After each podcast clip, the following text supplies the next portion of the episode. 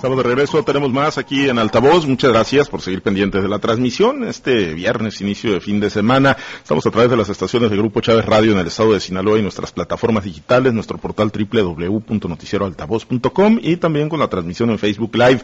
Ahí estamos en nuestra fanpage, nos puede encontrar y nos puede, bueno, pues seguir a través de, de esta red social. Gracias a quienes interactúan con nosotros, con sus mensajes, sus comentarios, sus opiniones sobre los diversos temas. Vamos a la mesa de análisis. Saludos esta mañana, este viernes, a Jorge Luis Telles. Jorge Luis, muy buenos días. Bueno, eh, ahorita retomamos la comunicación. Saludo a Francisco Chiquete. Chiquete, muy buenos días. Buenos días, Pablo César, buenos días a Jorge Luis, a que se incorpore a Osvaldo y a todos los que nos hacen el favor de escucharnos. Gracias, eh, Chiquete. Ahorita retomamos la, llamada con eh, Jorge Luis Telles. Hay, temas importantes y, eh, bueno, pues uno de ellos eh, que pues lo hemos estado escuchando en los círculos políticos con insistencia, está en ese nivel todavía, es eh, precisamente es precisamente la posibilidad, ¿no?, de que Roselena Millán Bueno, pues primero deje el, gabinete del gobernador Kirin Ordaz Coppel, rompa con el Partido Revolucionario Institucional, por el cual ha sido diputado federal, diputada local, presidenta estatal de dicho instituto político, fue en el 2018 candidata al Senado de la República en la fórmula con Mario Zamora Gastelum y actualmente directora del registro público en el gabinete estatal. Ayer se le cuestionó al gobernador Kirin Ordaz Coppel sobre la posible salida de ella, de Juan Ernesto Millán de, la Chiapas, donde es vocal ejecutivo. En el caso de ambos, bueno, pues se prevé o se ha estado mencionando con mucha insistencia la posibilidad de que vayan al proyecto del partido de reciente creación, Fuerza Social por México, uno, Juan Ernesto Millán a la dirigencia estatal en calidad de delegado y Roselena Millán posiblemente como candidata a la gubernatura de, de Sinaloa. Fuerza Social por México definió en el caso de Sinaloa que va a postular a una mujer y esa mujer podría ser Roselena Millán. Bueno, hasta ahí, como trascendidos, hasta ayer, no sé si el día de hoy ya se tenga alguna confirmación o en el transcurso de la noche, eh, Jorge Luis, te saludo de nuevo, pero bueno, el trascendido ha estado muy, muy fuerte sobre una posible ruptura más dentro del Partido Revolucionario revolucionario institucional. La figura ahora de Roselena Millán Bueno. Buenos días, Pablo César, buenos días a Francisco Osvaldo, buenos días a todos. Pues hasta anoche no, no había ninguna confirmación, ¿eh? o sea, todo está a nivel de trascendido. Lo que parece más fuerte es la versión de que Juan Ernesto Millán se vaya a la dirigencia estatal de este nuevo partido, porque es algo que ya venía, ya venía tomando forma desde tiempo atrás incluso es real la versión de que se le propuso a él la candidatura a diputado federal por distrito número 07 y él no aceptó porque ya había hecho un compromiso previo con el dirigente nacional de este partido que al parecer tiene una muy buena amistad tanto con él como su padre, el señor Juan S. Juan S. Millán. Lo de Rosalena, pues sí es una cosa más sorpresiva. De última hora se cuela la versión de que Rosalina pudiera ser la candidata a la gobernatura del Estado por este partido político.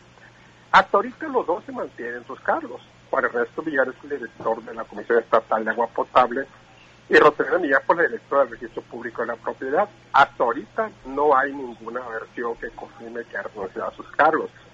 Quizás el día de hoy sea, sea importante para esta definición porque yo estoy rompiendo con este partido, estoy rompiendo con el gobernador Kevin Ordaz, pues digo, ¿con qué cara voy a presentar, a ejercer mis, mis labores, no? Sobre todo Selena, una mujer que ha recibido tanto, tanto apoyo del gobernador Cedino Ordaz Coppel, y no ha sido por él que no, que no, que no ha, que no ha evolucionado, que no ha desarrollado más allá sus actividades. Roselena fue la candidata senadora en las elecciones pasadas, y bueno, y pues perdieron las elecciones. Aún así, el gobernador la rescató y le ofreció diferentes cargos hasta colocarla como directora del registro público de la propiedad, donde pues se ha mantenido en activo, ¿no? No cabe duda que Rosalía es una mujer inteligente, que es sabia, que es capaz, pero en este caso de, de confirmarse, yo estoy cierto de que la, está, la ambición política está superando las cualidades que tiene Roselena. Es una mujer política que conoce bien este negocio, entonces yo hasta ahorita no la podría dar una versión totalmente confirmada, aunque en la medida que pasan las horas, pues eh, crece más esta versión de que podría ser. Y Cerro Serena pues se convertiría ya en la tercera candidata a gobernadora y en la octava, en, lo, en el octavo candidato, porque son ocho ya, con Rosalía serían ocho los candidatos, entre candidatos y candidatas al gobierno del Estado, y eso estaría superando ya la marca del 2004, cuando hubo siete candidatos a la gobernatura del estado. Serían ocho y bueno, está todavía una candidatura, una candidatura pendiente, es la del otro, la del otro partido de nueva creación, que todavía no ha dado color en cuanto a quién va a ser su candidato. Interesante la contienda, no lo creo, ¿eh? o sea, no creo que esta eh, que esta dupla, Juan Ernesto Millán, Roselena, le vaya a aportar muchos votos a este partido, un partido que a lo único que está aspirando es a, alcanzar el 3, el 3% para mantener el registro a nivel nacional. Aquí en Sinaloa, pues el registro para mantener las prerrogativas que, que le corresponderían como partido político nacional y sin, y sin que alcanzar el 3%. Yo creo que es lo que le está, que es el propósito mínimo de este partido, tener el 3% de votos, no más. No creo que ni siquiera le alcance para una, para una diputación local, si acaso, si mucho, para una. Si Rosalena fuera la posición número uno de la lista de candidaturas preliminares, pues lo entendería muy bien. Pero en este caso va de candidata a gobernadora. No sé quién, quién vaya a ser la candidata a diputada preliminar en la primera posición, porque tiene que ser mujer. Se habla de que Juan Ernesto iría en el número dos, pero pues no, no, no le alcanzaría, ¿no? Ocuparía una votación extraordinaria para un partido político el que que pudiera darle una, una, una segunda diputación. Si acaso, te repito, si acaso, si bien les va una sola diputación. No creo que esto le esté quitando el sueño, lo que sí siento yo es que va a generar un sentimiento pues muy encontrado en, el gobernador Quino ¿verdad?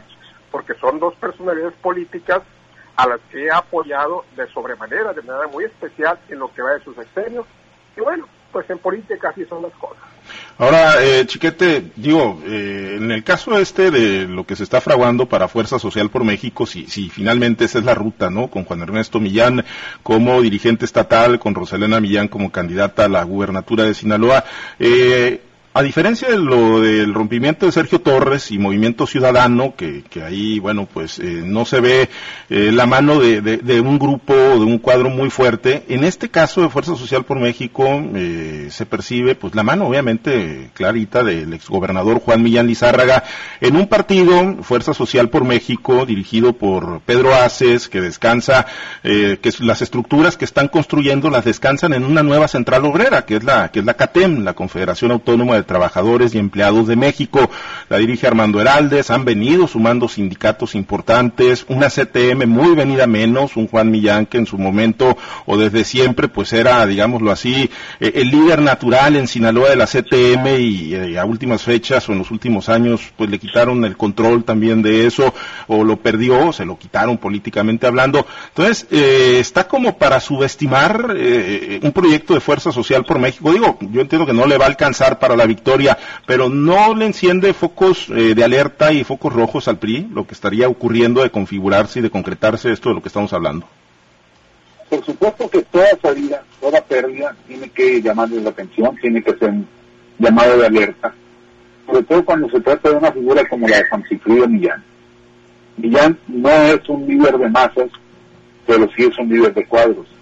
Arrastra gente que le está agradecida, que le está reconocida, que lo admira y no necesita ofrecerles puestos concretos, específicos para poder llevárselos. Claro, eso no va a significar una sangría importante, eso este, queda claro.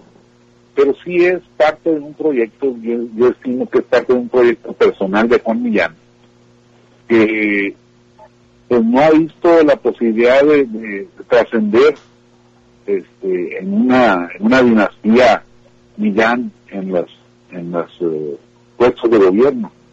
Eh, su hijo Juan Ernesto, reconocido como un hombre brillante, conocedor, pues no ha tenido la, la, chispa, el momento, quizá eso, el momento que le llegue a un lugar adecuado para poder llegar a, al punto de, ser el segundo Millán gobernador de esta, de esta familia yo creo que eh, Juan le va a poner todo ese empeño.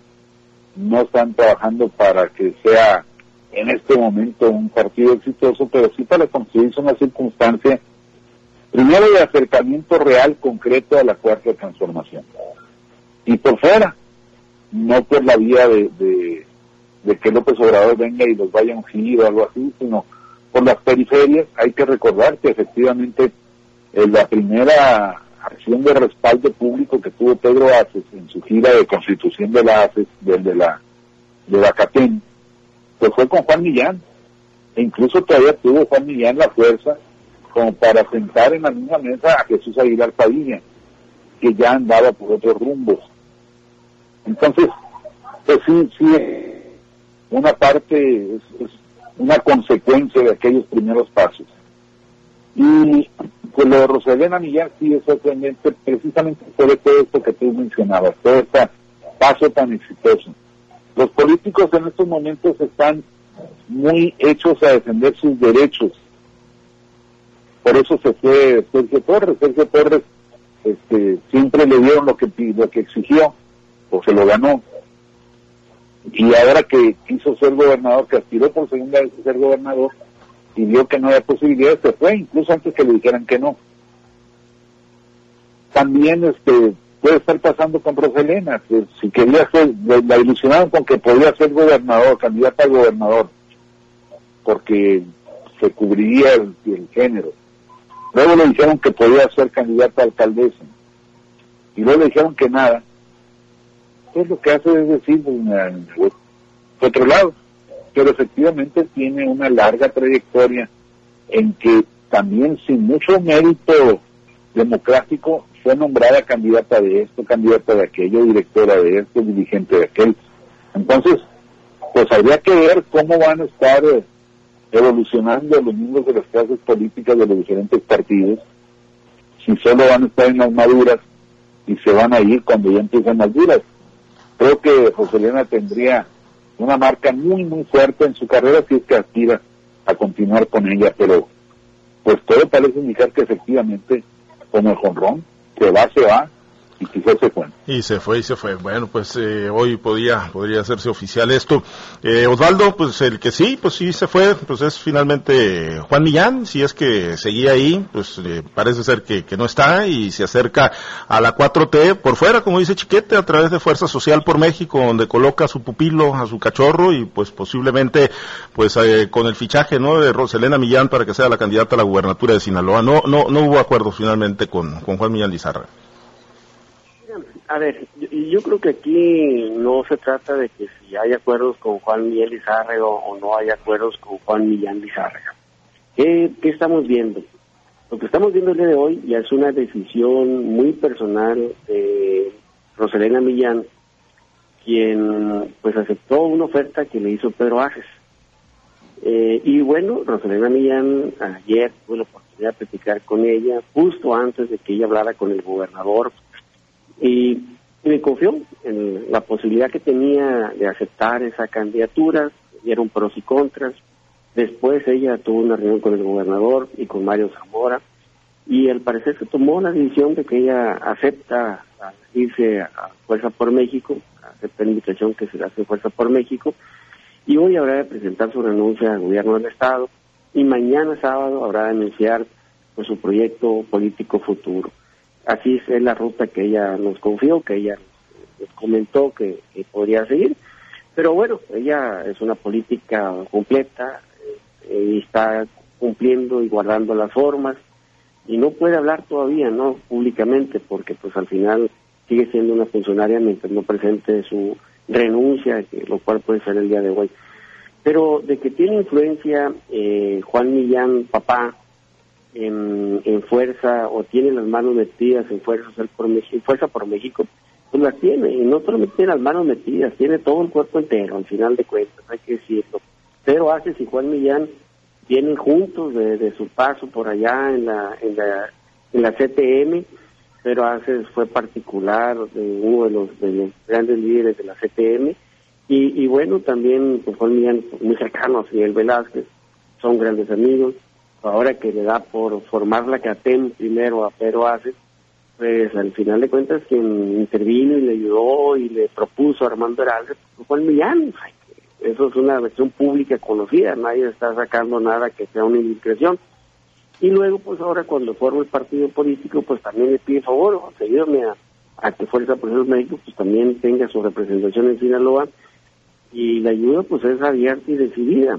Eh, todo lo que se dice es que con Ernesto Millán pues, va a ser el dirigente estatal eh, y bueno, son los que también influyen para ahí, Juan Ernesto Millán, para que Rosalina eh, tome la decisión de irse como su candidata al gobierno del Estado. Pero se habla incluso de que no solamente ellos, eh, van gente ligada al millanismo, va a Fuerza Social por México. También se habla de que Rosa Lizárraga podría ir a la, a la primera posición pluri, porque recordemos que las, las pluri para diputados locales tienen que empezar con mujeres y bueno, podría ser alguien que también llegara por esa vía y con el resto pues tendría que en la segunda. Y también se habla de otros personajes que pueden ir eh, ligados al millanismo, se habla, por ejemplo, de Guamuchi, se habla de Josefina Díaz, hermana de Gabriel Díaz, ligadas al millanismo, que podrían ir a representar este partido por ahí también. Entonces, yo creo que al final de cuentas están cada quien haciendo su juego, y, seguramente vamos a ver decisiones que van a asombrar, pero lo cierto es que también es importante ver eh, que para dónde para dónde puede ir, a quién beneficia, a quién perjudica ese tipo de decisiones que se están tomando. No hay que irse a, la visión ligera. ¿Por qué? Porque al final de cuentas, eh, si nosotros vemos solamente eh, el nombre del candidato que va a llevar Fuerza por México, uno podría decir, ah, carajo, eh, le va a abrir un boquete al PRI y seguramente, pues bueno, eh, va y debilita a este partido y a su candidato a la gobernatura. Pero no hay que olvidar que Fuerza Social por México está representada y, tiene su nacimiento y origen en la CATEN. Y la CATEN es un organismo sindical que converge en Morena. Y lógicamente todos los sindicatos van a tener que ir a apoyar a su partido, que son propiedad del mismo dueño, ¿sí? Y que y para qué pues para que saque su registro cuando menos ocupa al mínimo el 3% para conservar el registro y para sacar diputaciones eh, locales pues ocupan también el 3% y de ahí para arriba ya hay ganancia como se dice coloquialmente. Pero el hecho de que todos esos votos no se concentren en Morena en un ambiente que va a estar polarizado, en una elección donde va a haber dos opciones primordiales o prioritarias como es el, como es la gran alianza PRI-PAN-PRD y Morena si es y si lleva aliados pues con sus aliados, pero el solo hecho de que estés pulverizando el voto y esos votos opositores al PRI no se concentren en Morena si se va, y se dan a diferentes expresiones, puede colocar que una elección se vaya a las estructuras. ¿Y quién tiene la estructura más grande? Pues la tiene el PRI. Seguramente son las visiones que están teniendo, son las cuentas que están sacando, y que, y que bueno, uno lo tiene que tomar y echar la licuadora para hacer los análisis como estamos haciendo.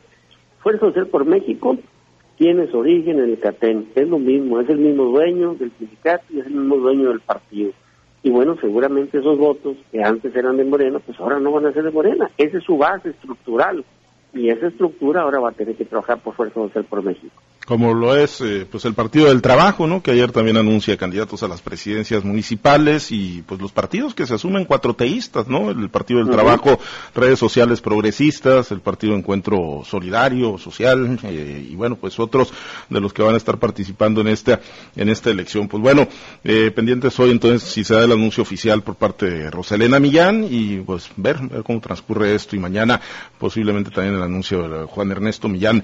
pues viene Mario Delgado este fin de semana, Jorge Luis, al estado de Sinaloa, viene el dirigente de Morena y bueno, pues en el caso de Rocha Moya, pues de alguna manera como que se percibe con un freno de mano que se percibe atrapado Jorge Luis eh, Rochamoya, pues en este ambiente de indefiniciones, de no saber pues quiénes van a ser sus compañeros, mientras que a Mario Zamora se le ve pues con un recorrido muy amplio por el estado, acompañando incluso eh, a precandidatos en sus registros, como ocurrió en el PAN, y acompañando a los eh, virtuales candidatos del PRI en eventos, en etapa de intercampaña, respetando ahí eh, pues los tiempos electorales y, y el no hacer propuestas y no hacer llamados al voto, pero se le ve con un movimiento más fuerte a Mario Zamora, mientras que a Rochamoya, pues más aletargado, eh, a ver si le quitan el, freno de mano este fin de semana, ¿cómo, la ves? ¿Qué le podría dejar ya de, regalo, digámoslo así, Mario Delgado, a Rochamoya y al proyecto de Morena, Jorge Luis?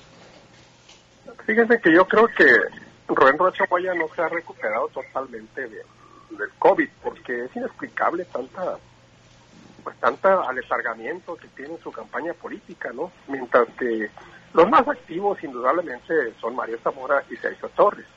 Y precisamente, fíjate, este, no está bien que lo comente este espacio por es competencia, pero en este momento Mario Zamora y Sergio, y Sergio Torres están en un programa, no sé si sea de radio o de internet, en Mazatlán. Están coincidiendo los dos, en este, están participando los dos en un diálogo. Entre amigos le llaman y están, escuché la primera parte del programa, y están en un plan de verdad muy respetuoso, muy institucional, en los que se han jurado amistad eterna los dos y que va a ser una contienda limpia. Y eso se le va a olvidar saliendo de ahí de este, de hacer en, lo que están. Se había invitado también a la maestra Extraordinario fue enojera, pero mm, por causa de fuerza mayor este, no llegó. Había confirmado, pero no llegó. Y el, plano de que yo la invitación fue, fue Rubén Rocha, argumentando pues que, que va a recibir aquí a Mario Delgado y que tenía que estar en la, en la Ciudad de México. Sí veo ya un Rubén Rocha, no sé si sea muy confiado, si sea producto de este resultado de esta enfermedad del COVID que le pegó por segunda ocasión, o si sea porque está esperando quiénes van a ser, si finalmente lo van a dejar ya libre en su camino a la gobernatura, que yo creo que eso ya pasó desde hace rato, no, le, no veo yo ninguna amenaza que esté poniendo en, riesgo su candidatura, pero sí él debe estar preocupado por quiénes van a ser sus, eh, quienes van a acompañar en esta contienda.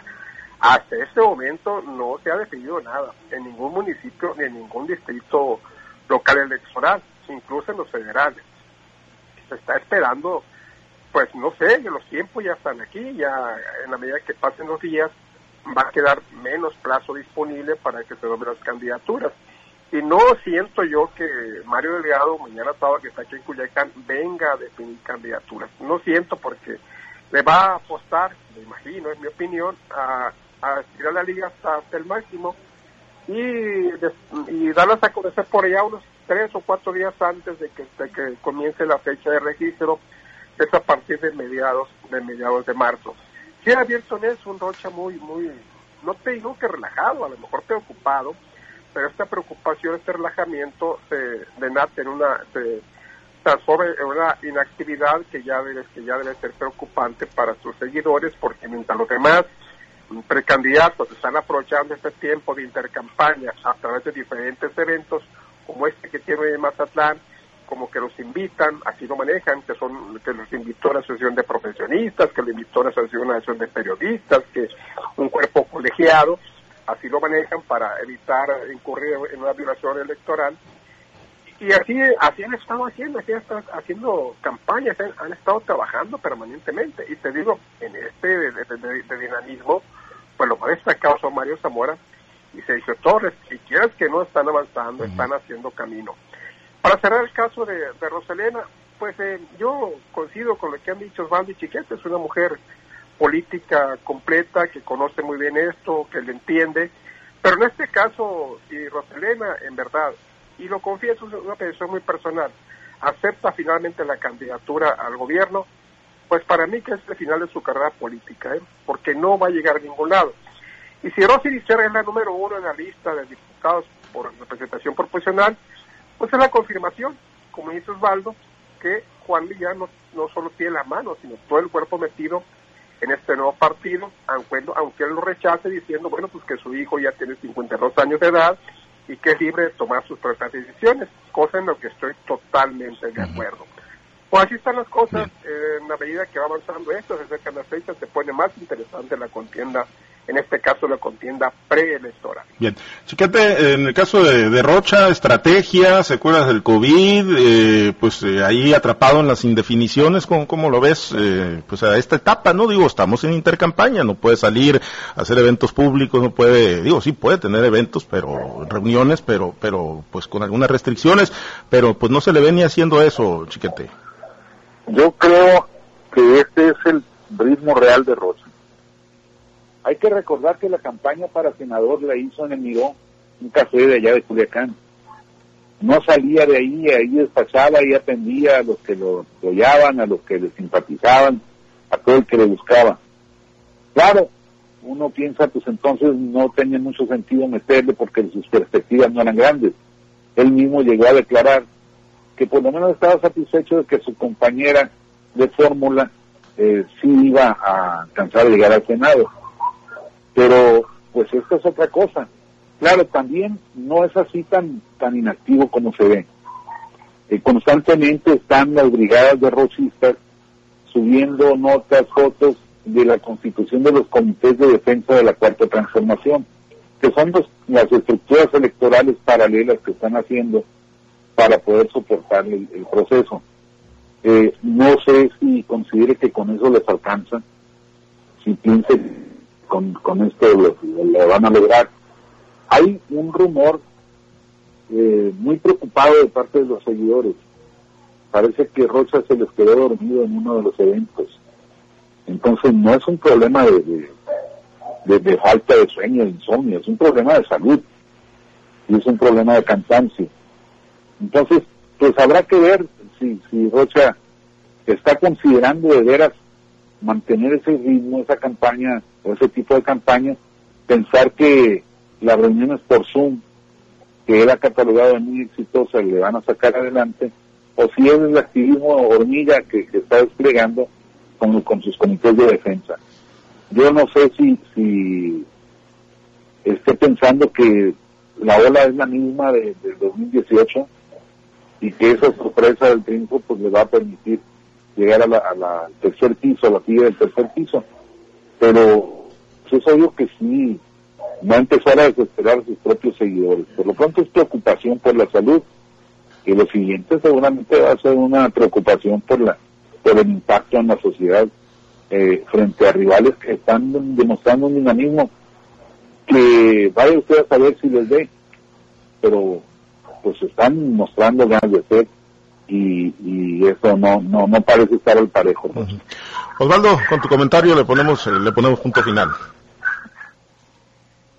Pues bueno, eh, yo creo que eh, va a ser interesante ver cómo se dan esta visita de Mario Delgado, qué es lo que lo que trae Mario Delgado a Sinaloa.